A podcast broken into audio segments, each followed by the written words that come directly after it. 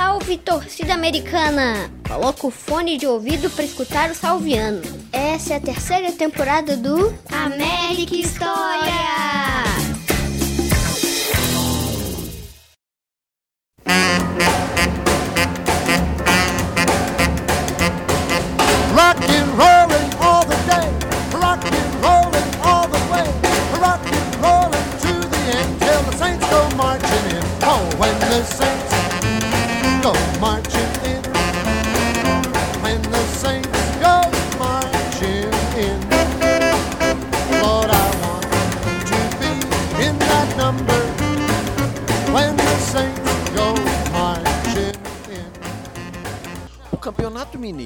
1951 tinha chegado no final de dezembro com Atlético e Vila Nova empatados. Por isso, em janeiro de 1952, teríamos três jogos para decidir o campeão. O Vila veio ao Alameda para treinar com o América antes do primeiro jogo. Esse primeiro jogo, inclusive, foi na Alameda. Os dois primeiros jogos terminaram empatados, mas no terceiro, no Independência, o Vila saiu campeão. Foi um título muito festejado pelos novalimenses e o Atlético amargava ainda nesse momento nunca ter conseguido ser tricampeão mineiro. E como você percebeu, as finais do campeonato foram realizadas no Indepa, que era a grande praça esportiva de Belo Horizonte nesse momento. Tinha sido construída em 1950 para sediar a Copa do Mundo no Brasil e depois passou a sediar os Jogos do 7 de setembro no Campeonato Mineiro. Os demais estádios ainda eram usados, Alameda do América, Barro Preto do Cruzeiro e Antônio Carlos do Atlético, como veremos nesse ano. Mas cada vez mais o Independência se tornava o palco principal. Nesse ano, em junho, antes do Campeonato Mineiro começar, a federação se reuniu para definir aonde seriam os jogos e América, Atlético, Cruzeiro e Sete foram inteiramente favoráveis a utilizar mais vezes o Independência, uma vez que aquela praça de esportes comportava um maior público, provocando, obviamente, uma arrecadação bem maior.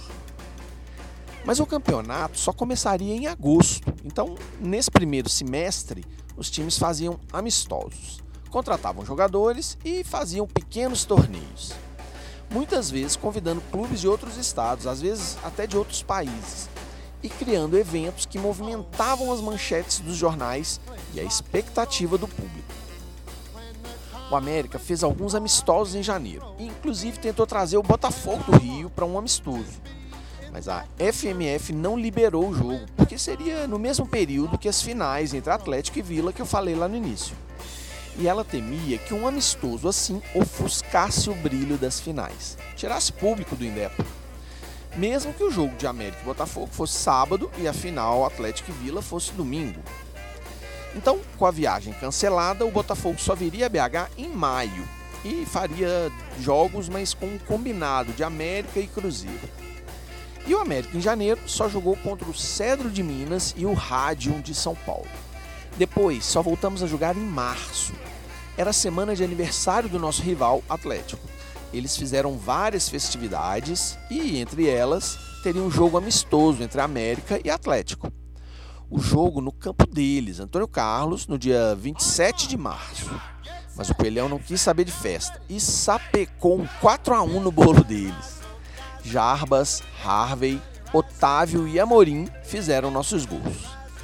No dia 31, fizemos outro amistoso, agora contra o Vila Nova, lá no Alçapão do Bonfim. Nesse, perdemos por 3 a 2 com Wilson II e Otávio fazendo nossos gols. Na sequência, fizemos dois amistosos contra o Cruzeiro, um no Barro Preto e um na Alameda.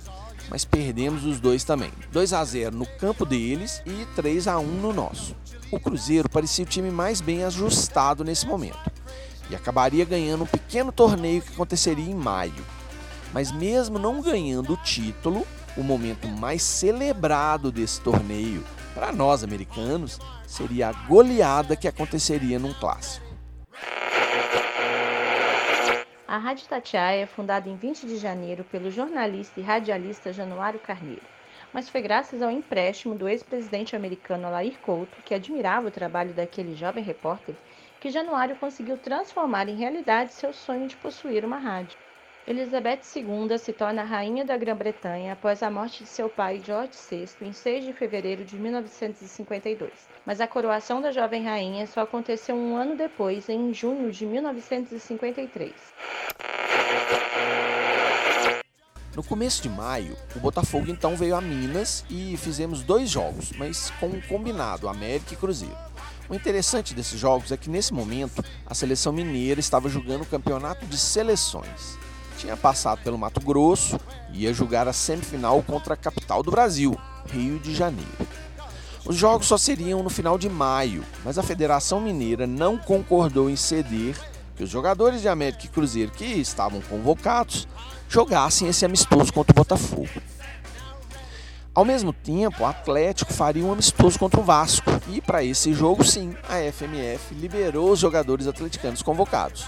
América e Cruzeiro então não liberaram que Alameda e Barro Preto fossem usados pela seleção mineira para treinos. Mas isso mostra o prestígio atleticano não era algo de pouca relevância. Também em maio, tivemos em Belo Horizonte a apresentação da famosa equipe norte-americana de basquete, os Harlem Globetrotters. Eles já tinham vindo fazer uma excursão no ano anterior e voltavam em 52 para mais alguns shows. O programa dos jogos anunciava que o América, que possuía um quadro inteiramente remodelado de atletas, serviria de adversário. Mas o espetáculo americano de verdade aconteceria num torneio de futebol mesmo. O torneio Menotti Muselli foi um campeonato amistoso disputado em 1952, instituído pelo Conselho Nacional do Desporto, que convidou os quatro principais clubes mineiros da época: América, Atlético, Cruzeiro e Vila. Todas as partidas foram disputadas em Belo Horizonte e aconteceram em três rodadas. Cada rodada era um estádio diferente. No dia 8 de maio, a primeira rodada aconteceu no estádio Juscelino Kubitschek, o Barro Preto, do Cruzeiro. O primeiro jogo foi Vila Nova e Atlético, e o Leão bateu o Galo mais uma vez naquele ano, 3 a 2. O outro jogo foi Cruzeiro e América. A gente já tinha perdido aqueles dois clássicos anteriores, então a gente estava mordido. O primeiro tempo foi parelho, com cada time tendo chance, mas sem marcar. Mas aos seis do segundo, eles abriram o placar. O Coelhão não desanimou e empatou o jogo quando eles ainda estavam comemorando o gol, aos sete minutos. O jogo continua parelho, mas aos 26 eles fazem o segundo. O América continua pressionando, mas dessa vez eles ficam mais atentos e seguram a vitória até o final torcida americana frustrada e o Cruzeiro em festa por ter o time mais arrumado do torneio. A segunda rodada é no dia 15 de maio e vai acontecer no estádio Antônio Carlos, o estádio do Atlético agora. O primeiro jogo é entre os vencedores da primeira rodada, Cruzeiro e Vila, e os azuis mais uma vez mostram a que vieram e batem os vilanovenses por 4 a 2. Mas é no segundo jogo que vemos a magia acontecer. Atlético e América, o clássico das multidões. América com Aldo no gol, Celinho e Délio, Pedrinho, Saquarema e Wilson primeiro, Wilson segundo, Jair, Harvey, Otávio e Toledinho. O Atlético veio com Cafunga no gol, Garcia e Osvaldo, Nozinho, Gastão e Negrinho, Zeca, Antoninho, Eurico, Favá e Amorim. Atenção está no ar. O jogo é na casa deles mas é o Coelhão que abre o placar com Otávio aos 15 minutos. Continuamos impondo nosso ritmo e aos 30, Toledinho faz o segundo. Festa americana nas arquibancadas. Mas ainda estamos comemorando o gol, a defesa americana sofre o primeiro revés. Aos 31, eles diminuem 2 a 1. E o primeiro tempo vai terminar assim, com as duas equipes se estudando muito para não cometer nenhum outro erro, mas o jogo equilibrado, parelho. O segundo tempo continua nessa mesma toada, até que aos 20 minutos, Harvey fura a defesa atleticana, fazendo o terceiro para a gente. Eles estão atordoados, é hora de ampliar. Aos 28, Jarbas coloca números de goleada, 4 a 1 para o Coelho. Mas ainda não acabou. Aos 37, Harvey faz o seu segundo gol. Já está 5 a 1 e a festa americana é total nas arquibancadas. O Atlético diminui aos 38, mostrando que o jogo ainda não acabou, mas a sua própria torcida já não acredita mais. Quando aos 39, o Wilson primeiro faz mais um pra gente, 6 a 2. E a torcida atleticana humilhada se une aos americanos gritando mais um, mais um. e o América atende aos pedidos. Aos 44, Harvey faz o seu hat-trick, fechando a goleada por 7 a 2. É uma noite impressionante para a parte alviverde da cidade um dos goleiros mais assim emblemáticos e lendários do Atlético foi o Cafunga, né? E aí ele ficou muito folclórico, não só por ser um goleiro de 1935 a 1954, como ele também virou comentarista. Ele mexeu com muita coisa depois e, e ficou muito lendário, né? E apesar dele encerrar a carreira em 54, o 7 a 2 é o último clássico Atlético e América dele. O 7 a 2 é o enterro do Cafunga esportivamente no América Atlético, no clássico das multidões.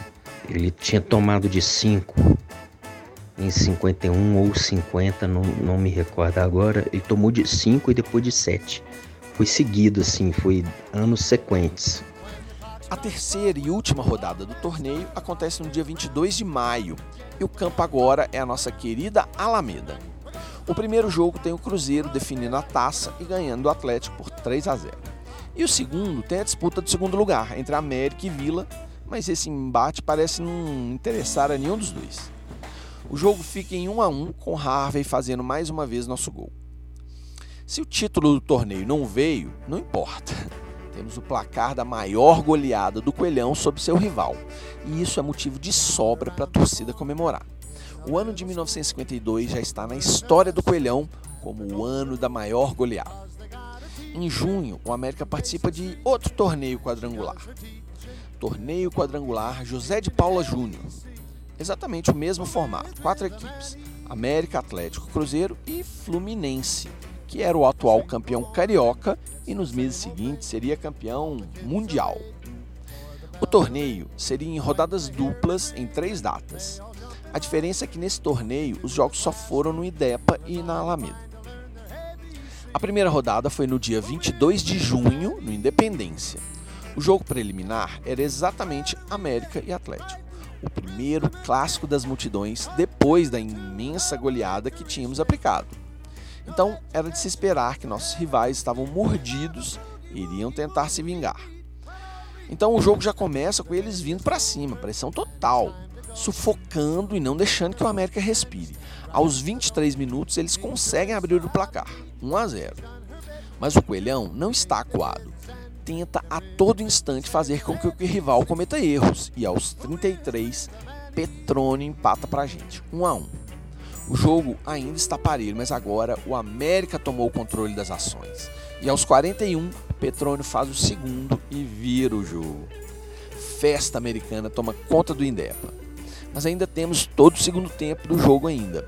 Voltamos no intervalo tentando segurar o jogo e manter o placar. E o Atlético agora já entregue e não consegue oferecer muito mais perigo. Aos 35, Petrone de novo faz o terceiro e decreta o final do jogo, 3 a 1. Outra vitória americana para coroar ainda mais esse ano já histórico. E um hat-trick de novo, dessa vez de Petrone. O jogo principal da noite era Fluminense e Cruzeiro, que entraram em campo na sequência. O campeão carioca não teve muita dificuldade para vencer os azuis, 2 a 0 sem atropelos. A segunda rodada foi realizada na Alameda no dia 25 de junho. A partida preliminar foi Atlético e Cruzeiro. E apesar da imprensa colocar o Atlético como favorito, foi o Cruzeiro que goleou 4 a 0. Mas o jogo principal era América e Fluminense. Fluminense de Tele Santana. Sim, o mestre Tele era um jovem jogador do Fluminense nessa época e estava em campo na Alameda. Talvez com seu Zico assistindo na arquibancada, imagino eu. O jogo começa com o América tentando ser mais ofensivo e, assim, logo aos 9 minutos, Wilson segundo troca passes com Pedrinho, avança rápido, vencendo o bigode na corrida e cruza na área. Harvey não consegue aproveitar e falha. Mas os defensores do Flu também erram e a bola sobra para Petrônio entrar fulminante e mandar o couro para o fundo das redes. O Fluminense tenta reagir, mas Gaia está implacável na retaguarda americana, neutralizando todas as ações de Carlyle. Mas o tempo vai passando e a pressão carioca aumenta ao final do primeiro tempo. Quase empataram por duas vezes. Numa delas, Gaia tira a bola quase dentro do gol. Tonho já estava batido e assim acaba o primeiro tempo. 1 a 0 para a gente. Ufa. No segundo tempo começa um jogo equilibrado, mas de novo, aos poucos, o Fluminense vai tomando as rédeas do jogo. O time americano já está dando sinais de cansaço, tamanha a pressão do Fluminense. Até que aos 20 minutos, a bola é cruzada na área e Didi marca de cabeça, 1 a 1. Animados, os tricolores com esse feito passam a assediar com mais insistência o arco de Tonho. Quincas, numa boa investida, obriga Tonho a realizar uma belíssima defesa. Mas na sobra da bola, Robson vira o jogo, 2 a 1. O América ainda não se deu por vencido e tenta a todo custo conseguir o um empate. O jogo fica nervoso e depois de um bate-boca entre Harvey e o back tricolor Pinheiro, o atacante americano é expulso. Mas os ânimos ainda não serenaram e agora é um jogador tricolor que é expulso. O juiz já perdeu o controle da partida e o futebol está ficando de lado. Restam poucos minutos e nenhum dos times consegue fazer muita coisa mais. Com isso, saímos derrotados e o Fluminense caminha para ser o campeão do torneio. A terceira e última rodada é no dia 29 de junho e será de novo no Indepa. A preliminar é América e Cruzeiro e mais uma vez somos batidos pelos azuis no ano. Se por um lado tivemos belíssimas vitórias contra o Atlético, tivemos uma sequência de derrotas para o Cruzeiro que chega a envergonhar. E no jogo principal, o Atlético, que já não tinha chances, venceu o poderoso Fluminense por 2 a 1. O troféu do torneio, então, acaba sendo dividido por Fluminense e Cruzeiro, que terminaram com quatro pontos. Essa ideia de fazer torneios quadrangulares curtos estava prosperando. Os públicos em eventos assim eram sempre grandes e a consequente renda era satisfatória. Tanto que naquele mesmo ano, América, Atlético e Cruzeiro tentaram fazer outro torneio assim, convidando o Lanús da Argentina para fazer três jogos aqui em Belo Horizonte. A ideia só não foi para frente porque o time portenho pediu uma quantia muito alta pela visita: 250 mil cruzeiros. O primeiro semestre acabou. Fizemos um período de grandes embates, tivemos a maior goleada no Atlético, mas agora é hora de preparar para o Campeonato da Cidade de Belo Horizonte de 1952. A Copa Rio de 1952 foi uma competição intercontinental disputada por oito equipes de sete países da América do Sul e da Europa, entre 13 de julho e 2 de agosto de 1952, nos estádios do Maracanã e do Pacaembu. O Fluminense sagrou-se campeão de forma invicta. A Copa Rio é considerada por muitos como um predecessor do Mundial Interclubes. A carestia ocasionada pelos reflexos da economia na pós-Segunda Grande Guerra deflagrou um desabastecimento de carnes em todo o território brasileiro. Aqui em BH, uma campanha das donas de casa contra os açougues por causa dos altos preços acabou levando a população a reagir, depredando cinemas, açougues e armazéns, criando uma confusão inédita no centro da cidade. O regulamento do Campeonato Mineiro de 52 ficou sendo o regulamento padrão até o nascimento do Mineirão na década de 60. Eram dois turnos, jogos de ida em um, jogos de volta no outro, mas em cada turno tinha-se a definição de um campeão. Os campeões de cada turno faziam a final em uma melhor de três. Os primeiros jogos aconteceram no dia 3 de agosto e o Coelhão começava sua caminhada jogando fora de casa viajamos a Conselheiro Lafayette para enfrentar o Meridional. O técnico nesse momento era o Juvenal Pereira, que tinha comandado o Cruzeiro no ano anterior. Ele escalou o América nessa estreia com Tonho no gol, Gaia e Délio, Pedrinho, Wilson I e Hélio Torres, Wilson II, Harvey, Petrônio, Jair e Jarbas. Mas o único empate da rodada foi esse jogo, um tento para cada bando assinalou o marcador após 90 minutos arduamente disputados. Foi o que o jornal estampava no dia seguinte. Nosso gol foi feito por Jarbas. O mesmo jornal já anunciava que na próxima rodada teríamos o primeiro clássico do campeonato, América e Cruzeiro. Então, dia 10 de agosto, no campo do Barro Preto, o América vai enfrentar os azuis. E já começamos bem. Aos 11 minutos, o Wilson II abre o placar para a gente. Aos 31, Otávio amplia, 2 a 0 Coelhão. Mas aos 41, o árbitro Raimundo Sampaio, sim, ele mesmo, o antigo presidente do SET foi árbitro durante muitos anos e nesse momento seu nome ainda não era o nome do Estádio Independência. Isso só aconteceria depois da sua morte na década de 80. Bom, o árbitro Raimundo Sampaio marca um pênalti para os caras. 2 a 1 e assim acaba o primeiro tempo. Voltamos para o segundo ainda mantendo a intensidade e aos 10 minutos Jarbas faz mais um para a gente, 3 a 1. A torcida americana já festeja, mas o Cruzeiro ainda não está morto. Aos 20 eles diminuem e a partir daí seguem tentando empate a todo custo, até que aos 39 conseguem, 3 a 3. Um jogo épico que fez jus ao nome de clássico. A América jogou bem, de igual para igual, mas ainda estamos sem vencer. E isso se resolve na terceira rodada, primeiro jogo do Alameda. Dia 17 de agosto, recebemos o Metaluzina.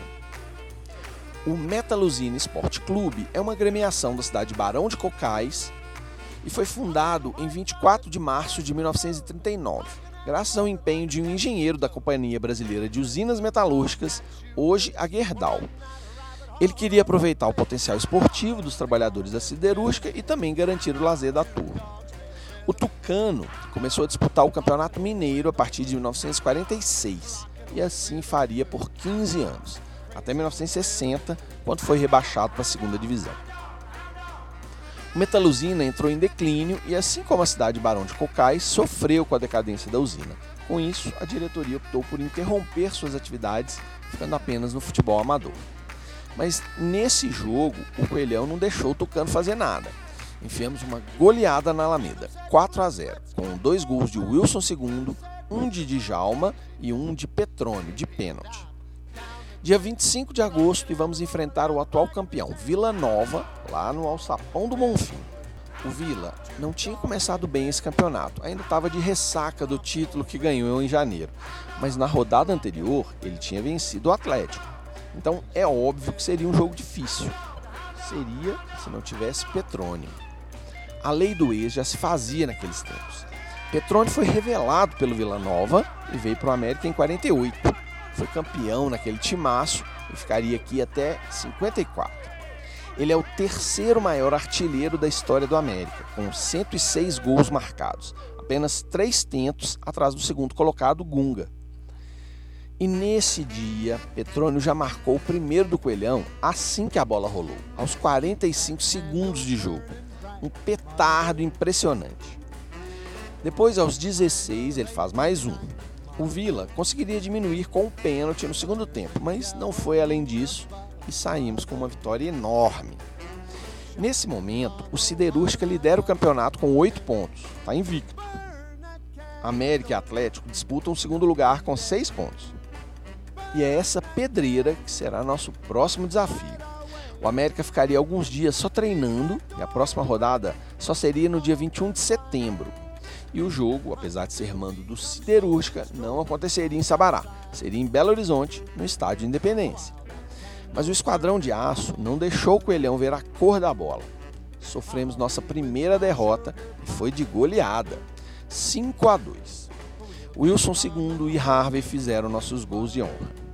Para piorar a nossa situação, nosso jogo seguinte, no dia 28 de setembro, é o clássico contra o Atlético. E eles estão mordidos pelo vexame da goleada que enfiamos neles. E apesar de um jogo disputado, eles vencem por 1 a 0. Segunda derrota seguida e o Coelhão precisa se recuperar rápido se quiser ter alguma chance. E assim a diretoria resolve trocar o comando. Sai Juvenal Pereira e entra João Vermelho. A partida seguinte é contra o 7 de setembro na Alameda, dia 5 de outubro. Com três gols de Wilson II e um de Harvey, ganhamos de 4 a 1. O 7 reclama que o quarto gol foi irregular e abandona o campo, mas o América fica com os dois pontos. Só que agora é tarde. Siderúrgica está com 14 pontos, o Atlético tem 12 e o América só 8. Mesmo que a gente vença a última rodada, não conseguimos alcançar. E com essa melancolia que enfrentamos o Asas de Lagoa Santa no dia 7 de outubro na Alameda e não saímos de um empate, 1 um a 1 um, com Harvey fazendo nosso gol. O primeiro turno acabou e Atlético e Siderúrgica ficaram empatados com 14 pontos. Eles farão dois jogos de desempate e o Atlético será o campeão do turno. América e Vila ficam em terceiro com 9 pontos. Em 1 de novembro, a primeira bomba de hidrogênio do mundo é detonada no Oceano Pacífico. Essa operação faz parte de uma série de testes nucleares norte-americanos destinados a melhorar a capacidade das armas nucleares como resposta ao programa nuclear soviético na época da Guerra Fria. O presidente Getúlio Vargas cria o Banco Nacional de Desenvolvimento Econômico e Social, BNDES, com o objetivo de melhorar a competitividade da economia brasileira e elevar a qualidade de vida da população. É um dos maiores bancos de desenvolvimento do mundo. Entre o final do primeiro turno e o início do segundo, o América vai fazer três amistosos. Primeiro vai até Goiânia, no dia 24 de outubro, e vai vencer a seleção de Goiânia por 4 a 2 com Otávio, Harvey, Inimar e Jair fazendo nossos gols. Depois, o principal amistoso, vamos até Sabará enfrentar o Siderúrgica na Praia do Ó e ficamos em 1 a 1. Fechamos goleando Vila Nova por 4 a 0 no dia 9 de novembro. O segundo turno já começou no início de novembro, mas o primeiro jogo do Coelhão será somente no dia 15 e vamos enfrentar o Siderúrgica. No primeiro turno, o mando deles foi no Indepa, mas agora na Alameda damos o troco. Com Harvey e Wilson II, vencemos por 2 a 1 Começamos com o pé direito o segundo turno. A segunda rodada, enfrentamos o 7 de setembro no Independência, mas o 7 é o pior time do campeonato nesse momento. E o América se aproveita disso para pegar moral transformamos o Indepa na nossa casa e fazemos 5 a 1 neles. Gols de Wilson II, Inimar, Otávio e dois de Harvey. Terceira rodada, vamos enfrentar agora o Vila Nova. E apesar do mando ser nosso, levamos o jogo por Indepa. Então, dia 30 de novembro, colocamos o Leão na roda e saímos com outra vitória. 3 a 0 agora.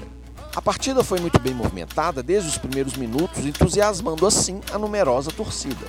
Muito embora viesse jogando bem, a equipe do Vila Nova foi surpreendida pelo América, que aproveitando melhor as oportunidades, conseguiu três tempos. Todavia, tendo despendido mais esforço na primeira etapa, o Vila Nova, na etapa suplementar, decaiu de produção, possibilitando assim a conquista de mais dois gols. O primeiro gol do América foi marcado por Harvey, aos 44 minutos da primeira etapa. O tento número 2 foi assinalado por Inimar, aos 15 minutos. Aos 32, Otávio elevou o marcador para 3, terminando assim o prélio com a justa vitória do América. E a renda foi de 22.418 cruzeiros. Quarta rodada, em jogo único no meio da semana, quarta-feira, dia 3 de dezembro, viajamos até Lagoa Santa e voltamos com mais uma vitória de 3 a 0. Dois gols de Wilson, um segundo e um de Enemar.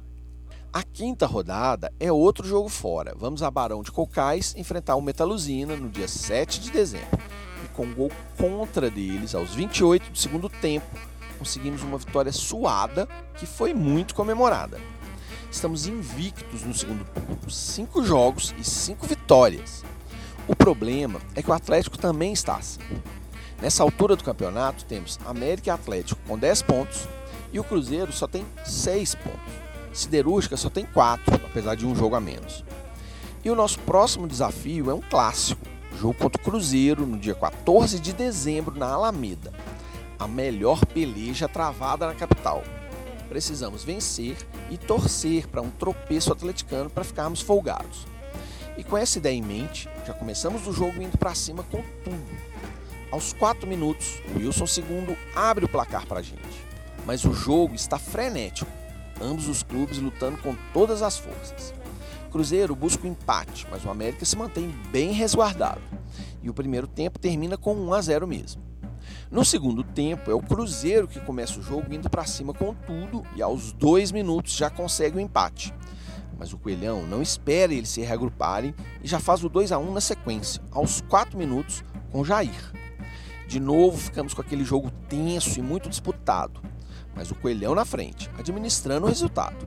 Então, aos 22 do segundo tempo, Otávio faz o terceiro do América e decreta a derrota dos azuis. Eles ainda farão o segundo aos 35 e ameaçam o um empate, mas a gente consegue se segurar e acaba 3 a 2 para a gente. Uma vitória gigantesca e importantíssima para a gente lutar pelo título. No mesmo dia desse clássico, o Atlético viaja a Barão de Cocais para enfrentar o Metaluzina. Eles vencem o jogo por 4 a 2, mas a torcida local não gostou da atuação do juiz da partida, o senhor Elmo Sanches. Durante a partida, um torcedor chegou a invadir o campo e tentou furar o árbitro com um canivete, mas esse correu e se abrigou a tempo. E quando acabou a partida, desenrolaram-se durante mais de 30 minutos cenas de verdadeira selvageria em plena rua das quais participaram mais de 100 pessoas. O América teria problemas sérios com o senhor Elmo Sanches alguns anos depois. Quem acompanha o América História pode se lembrar do episódio de 1955 e o Atlético, com a ajuda, se mantém invicto junto com a gente na liderança. Agora ambos com 12 pontos. Faltam duas rodadas e uma delas é o clássico entre eles. Antes disso, o América vai enfrentar o Meridional de Lafayette no Alameda, no dia 21 de dezembro. E o time embalado não dá sopa para o azar. Com dois gols de Otávio e um de Harvey, ganhamos por 3 a 1. Agora só falta o clássico das multidões para definir quem será o campeão do turno. Na verdade, o Atlético ainda joga com Siderúrgica, mas esse jogo será só depois do clássico. E se o América ganhar o clássico, a gente já garante o título do turno. Se o Atlético ganhar, basta aquele empate com a Tartaruga para depois ser campeão do segundo turno e geral, porque ele já ganhou o primeiro, né? O jogo será no dia 28 de dezembro e, é claro, só pode acontecer no Independência. É deveras espetacular o interesse e o entusiasmo dos aficionados do futebol montanhês pelo grande clássico de amanhã. Atlético e América se encontram invictos na liderança do principal certame de 52. Há dias que os americanos se encontram concentrados em Lagoa Santa, nas dependências do Asas Futebol Clube, e os atleticanos nos seus próprios domínios em Lourdes. De diversos pontos do interior continuam chegando caravanas de aficionados para assistir ao choque das multidões, que, tendo por palco a cancha do Estádio Independência, o gigante do Horto, deverá registrar um novo recorde de renda. Geraldo Toledo será o árbitro e terá como auxiliares Alcebiades Dias e Álvaros Lins. As formações mais prováveis para as duas equipes são as seguintes: América, Tonho, Gaia e Délio, Alzor, Saquarema e Wilson I, Wilson II, Harvey, Otávio, Jair e Petrone. E o Atlético com Simval, Afonso e Osvaldo, Geraldino, Monte e Haroldo. Então, com o Indepa praticamente lotado, América e Atlético entram em campo.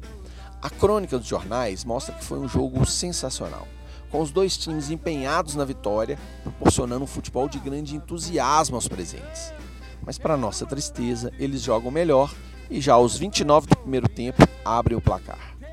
E ampliam aos 32.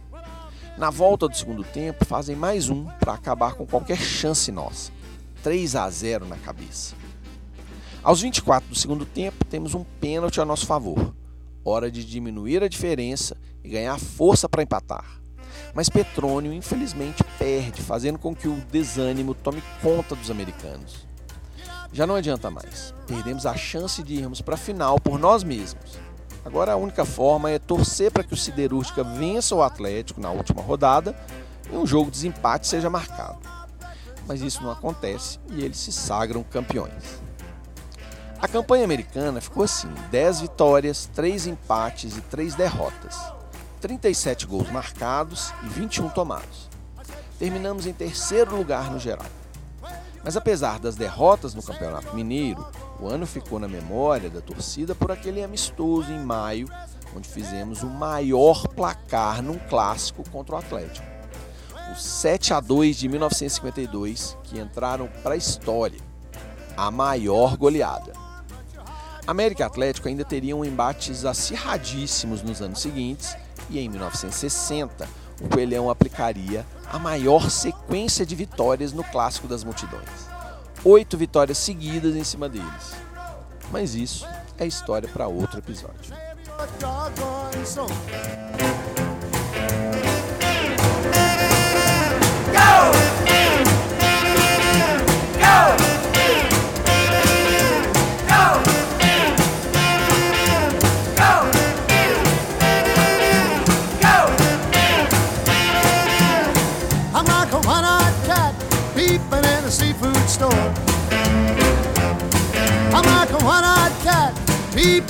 Seafood store.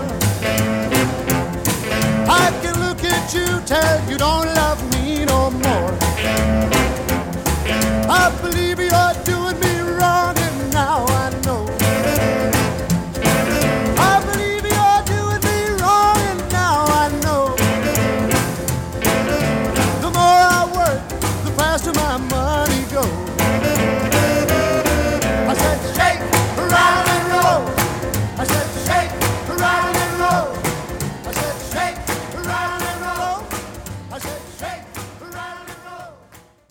Resultado elástico muito forte, principalmente quando se fala em Atlético e América, né? Um resultado de 7 a 2. É bom dizer isso, sabe? Que a torcida do América podia pensar nesses momentos, né?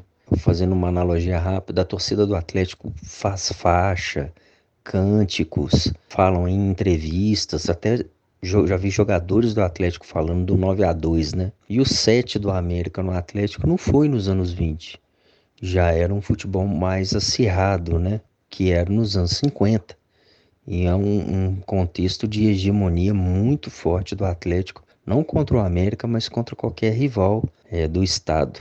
Então é bom frisar que o, o 7 do América foi num contexto assim de muita disputa. As partidas mais intensas já tinham uma outra perspectiva e abordagem da, da mídia. Não é um futebol profissional de hoje, mas já era profissionalizado. Já tinha tido até Copa do Mundo aqui no Brasil em 50, né? Então, quando o América goleou o Atlético de 7 em 52, é um contexto com um futebol muito mais. Não perdia o romantismo, mas ele era mais, vamos dizer assim, mais violento, né? mais disputado.